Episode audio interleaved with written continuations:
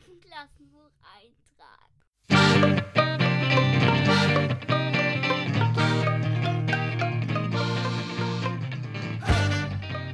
Hallo und herzlich willkommen zur vierten Folge vom Klassenbucheintrag. Heute mit einer Sonderfolge nur zum Thema Lernen. Stopp, stopp, stopp, jetzt bloß nicht ausmachen. Ja, also äh, ihr werdet merken, Lernen ist ein verdammt spannendes Thema. Aber zunächst einmal muss ich Danke sagen. Erstmal danke für das Mail nach Franken, danke für die vielen Rezepte, die ich bekommen habe. Super.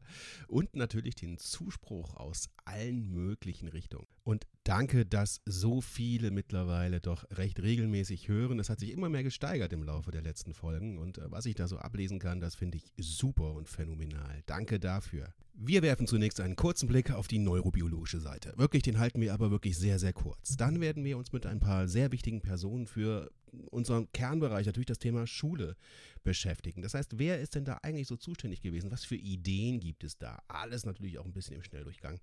Und dann gehen wir am Ende dieses Podcasts nochmal drauf ein. Naja, was gibt es denn für Tipps, Tricks, Kniffe? Was muss ich beachten beim Lernen? Und gibt es momentan eine wirklich sinnvollere Beschäftigung als die mit dem Thema Lernen? Wenn wir aus dieser Corona-Krise herausgehen und wissen, okay, so lerne ich am effektivsten und besten, hat man sie wirklich effektiv genutzt und gut genutzt. Mal ehrlich, wer von euch hat sich schon einmal intensiv damit beschäftigt, wie sie oder er am besten und effektivsten lernt? Ich habe tatsächlich, bis ich 21 war, mich nie damit beschäftigen müssen, wie ich am besten lerne. Erst als ich dann wieder anfing mit Schule und ähm, es auch viel Finanzielles dran hing, dass ich lernen musste, ja, erst da war ich gezwungen, wirklich mich damit zu beschäftigen. Die Frage, wie man richtig lernt, die wird nicht gestellt oder sie wird zu wenig gestellt. Nun, zuallererst ist Lernen für uns überlebenswichtig. Ob wir wollen oder nicht, wir kommen auf die Welt und müssen lernen. Sprechen, denken, laufen. Dass Sand nicht schmeckt, das Schokoladeneis hingegen schmeckt. Dass es weh tut, eine Schaufel auf den Kopf zu bekommen. Dass es schön sein kann, jemandem eine Schaufel auf den Kopf zu hauen. Dass Papa und Mama das aber nicht so gut finden. So lernen wir. Und das in den ersten Monaten und Jahren in einem unglaublichen Tempo. Wenn ich jetzt, jetzt ganz, ganz simpel mache, und ähm, ich glaube, jeder Neurobiologe würde jetzt sagen, Mensch, das ist aber sehr einfach gedacht. Äh, aber ich versuche das mal so zu machen. Also ganz einfach ist Lernen die Verbindung zwischen Neuronen. Jeder Mensch kommt mit ungefähr 100 Milliarden von diesen Dingern auf die Welt. 100 Milliarden Neuronen. Diese sind jedoch nur sehr lose miteinander verknüpft. Im ersten Lebensjahr vergrößert das Baby seine Gehirnmasse von 250 Gramm auf 750 Gramm und dies nur durch die Verbindungen, die entstehen zwischen den Neuronen. Zunächst einmal war das, was wir heute unter Lernen verstehen, ein Privileg. Ein Privileg für äh, die Reichen, die Adeligen, die Besitzenden. Über Jahrtausende war es die Ausnahme, dass man lesen, rechnen, schreiben konnte. Das, was man bis vor 150 Jahren unter Schule verstand, das war eigentlich Drill. Angefangen zum Beispiel bei den Klosterschulen des Mittelalters. Hier ist schon alles da, so wie wir uns eine Schule heute vorstellen. Tische, Bänke, Lehrer steht vorne und erzählt, wie es läuft. Dass das sich änderte und Leute auf andere Ideen kamen, das hat viel mit einer neuen, verrückten Idee zu tun. Der Idee der Demokratie. Und zwar der für alle und nicht für ein paar wenige. Deswegen beginnen wir unseren Exkurs mit einem echten Demokraten. Nämlich mit John Dewey. Gelebt hat er von 1859 bis 1952. Dewey war Philosoph und Pädagoge. Und sein Motto war, Demokratie braucht demokratische Erziehung und somit demokratisches Lernen. Das Lernen sollte selbstbestimmt, selbstgesteuert und angeleitet zur Eigenständigkeit stattfinden. Das Lernen konnte nach Dewey nur auf der Basis von eigener Erfahrung stattfinden, wahre Erlebnisse und das Ziehen der eigenen Lehren daraus. Beispielhaft hier ist die Projektmethode. Allerdings nicht das, was wir heute in Schule unter Projektwoche verstehen, ja, wo der Mathelehrer dann mit einem mal fischen an Weiher geht oder so. Äh, nee, das ist darunter nicht zu verstehen. Ähm, es jetzt, führt jetzt auch zu weit, das hier komplett auszubreiten, was eigentlich genau diese Projektmethode beinhaltet. Aber sie geht vor allen Dingen darauf zurück, dass Schüler eigene Erfahrung machen sollen und ein Problem eigenständig lösen. Wer sich dafür interessiert, dem sei wärmstens empfohlen, da einfach mal ein bisschen quer zu googeln. Also da gibt es einmal den Namen Kilpatrick, nach dem man da mal schauen sollte, und natürlich den Namen Dewey. Ein deutscher Name in diesem Zusammenhang ist sicher Georg Kerschensteiner, der Vater der arbeitsorientierten Bildung. Also, Dewey sagt, Lernen kann ich nur durch Realerfahrung und wenn es mich wirklich interessiert. Das sagt er, obwohl er noch gar nicht weiß, was genau bei uns im Hirn abgeht, wenn wir lernen. Den nächsten interessanten Ansatz in unserem kleinen Crashkurs zum Thema Lernen finden wir bei Jürgen Habermas. Jürgen Habermas ist 1929 geboren und Jürgen Habermas ist der wohl größte lebende deutsche Philosoph und Soziologe. Er unterscheidet zwischen zwei Arten des Lernens, nämlich einmal zwischen dem Haben lernen und dem Sein lernen. Hä? Naja, relativ simpel. Also, es gibt das Haben lernen. Ich erlerne etwas, um es kurzfristig zu na, haben und daraus einen kurzfristigen Erfolg zu ziehen.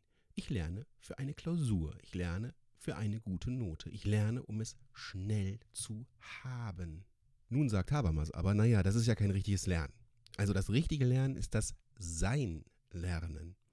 Das Sein-Lernen bildet meine Persönlichkeit. Es beeinflusst mein Sein. Ich lerne etwas, das meine Persönlichkeit entwickelt und verändert. Ich denke, als grundsätzliche Richtschnur ist das durchaus geeignet, sich mal wirklich zu überlegen, naja, was heißt es denn? Haben, lernen und sein, lernen. Wenn man sich das gerade als Lehrer so als Maßstab mal nimmt für sein Handeln, ist das, glaube ich, kein schlechter. Nun haben wir also zwei schöne Theorien gehört. Einmal vom Herrn Dewey, der sagt, okay, demokratische Erziehung, ganz wichtig.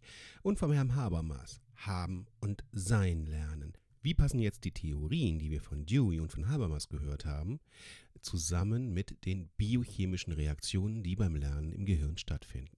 Und genau damit hat sich der letzte Vertreter auf unserem kleinen Crashkurs beschäftigt, nämlich Frederik Fester. Frederik Fester wurde 1925 geboren und starb 2003. Nun, Fester untermauerte diese theoretischen Ergebnisse mit Fakten aus der Biologie. Fester war studierter Chemiker, beschäftigte sich aber fast ausschließlich mit Biochemie und erklärte vor allem die biologischen Vorgänge beim Lernen. Sein Buch Denken, Lernen, Vergessen ist eigentlich heute noch ein Standardwerk. Fester beschäftigte sich aber nicht nur mit den biologischen Vorgängen beim Lernen, sondern er schlussfolgerte auch daraus auf die schulische Praxis und auf das Lernen als solches.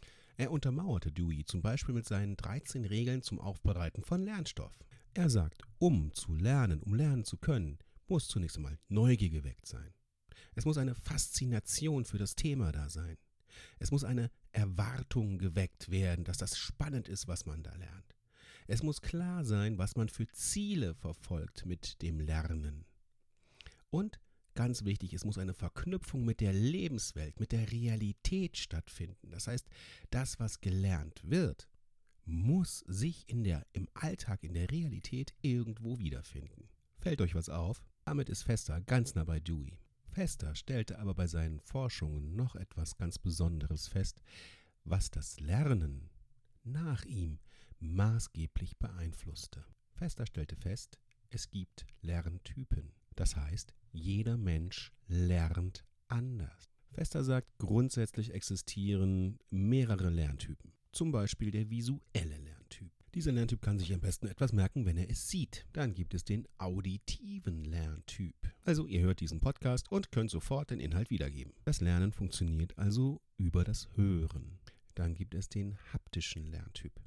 Das ist jemand, der muss etwas anfassen, der muss es sehen, der muss es ergreifen können, den Lerngegenstand. Und es gibt den verbal-abstrakten Lerntyp. Das ist ein Lerntyp, der lernt vor allen Dingen durch das Lesen und Hören. Jetzt könnte es ja wunderbar einfach sein und wir alle könnten sagen, hey, ich gehöre zu dem Lerntyp oder ich gehöre zu dem Lerntyp. Das ist leider nicht so einfach. Man kann vielleicht ungefähr feststellen, in welche Richtung es geht.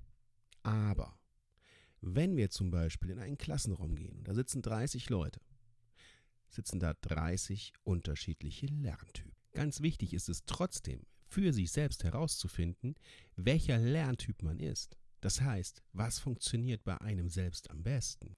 Dazu gibt es wunderbare Tests.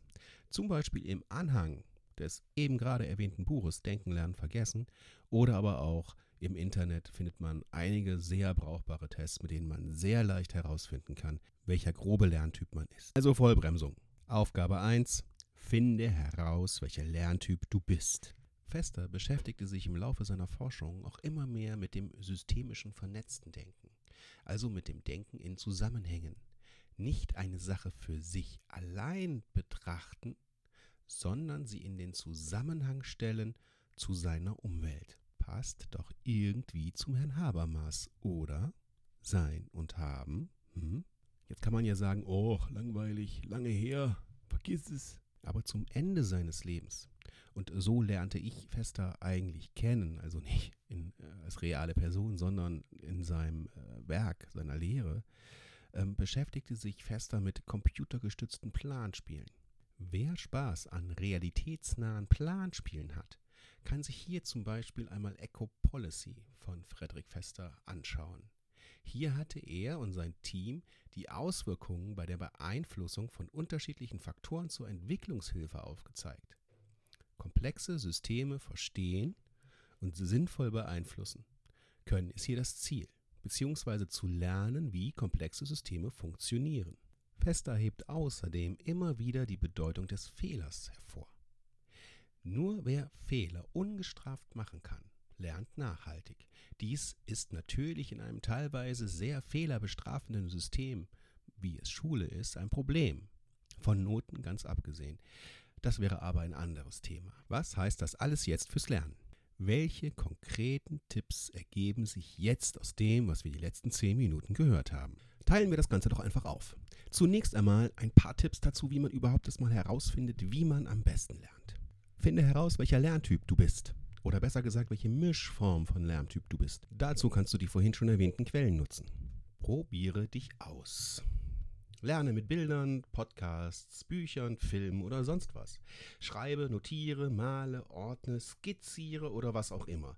Überprüfe nachher kritisch, was dir wirklich geholfen hat. Nutze die Erfahrungen von anderen. Unterhalte dich, was hat anderen geholfen.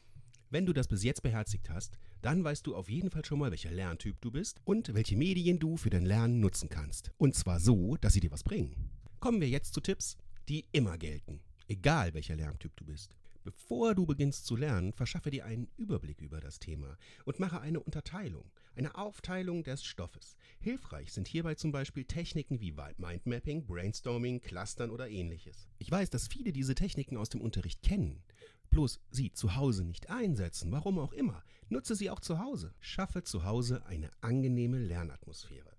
Licht, Ort, vielleicht auf der Terrasse, vielleicht auf dem Balkon, vielleicht auch in der Rumpelkammer, wenn es dir da gefällt. Wichtig ist nicht, wie es da aussieht. Wichtig ist, wie wirkt sich das auf dein Lernen aus. Wenn du nicht genau weißt, was dir beim Lernen hilft, zum Beispiel entweder ein aufgeräumter oder ein unaufgeräumter Schreibtisch, probier beides mal aus. Gib dir einen festen Zeitplan. Lege genau fest, wie lange du lernst und wann du Pausen machst. Gestalte deine Pausen lerngerecht. Jedwedes elektronische Medium ist in einer Pause zwischen zwei Lerneinheiten verboten. Unser Gehirn braucht Zeit, um den Stoff zu verarbeiten. Wenn du dann aber gleich schon wieder anfängst und mit elektronischen Medien draufballerst, dann bleibt nichts hängen. Das heißt, das vorher mühsam Erlernte wird wieder vergessen, ehe es sich wirklich gefestigt hat. Überfordere dich nicht. Wenn du ein festgelegtes Pensum erledigt hast, dann hör auf und belohne dich dafür. Lerne nicht auf einmal zu viel, sondern versuche kontinuierlich, zum Beispiel jeden Tag etwas zu lernen. Am Anfang reichen 20 Minuten völlig und das kann man dann über die Zeit immer mehr steigern. Wichtig dabei ist wirklich am Ball zu bleiben. Gliedere und strukturiere die Inhalte und arbeite sie so auf, wie du es brauchst. Spreche sie auf und höre sie an. Schreibe die Schlüsselstellen ab. Fasse zusammen. Drehe einen Film über die Inhalte.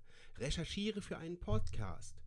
Lernt man tatsächlich eine Menge bei, ich weiß das. Sei ehrlich zu dir selbst. Was kannst du bewältigen und was nicht? Überfordere dich nicht. Wenn du mit mehreren zusammen lernen möchtest, ist das schön.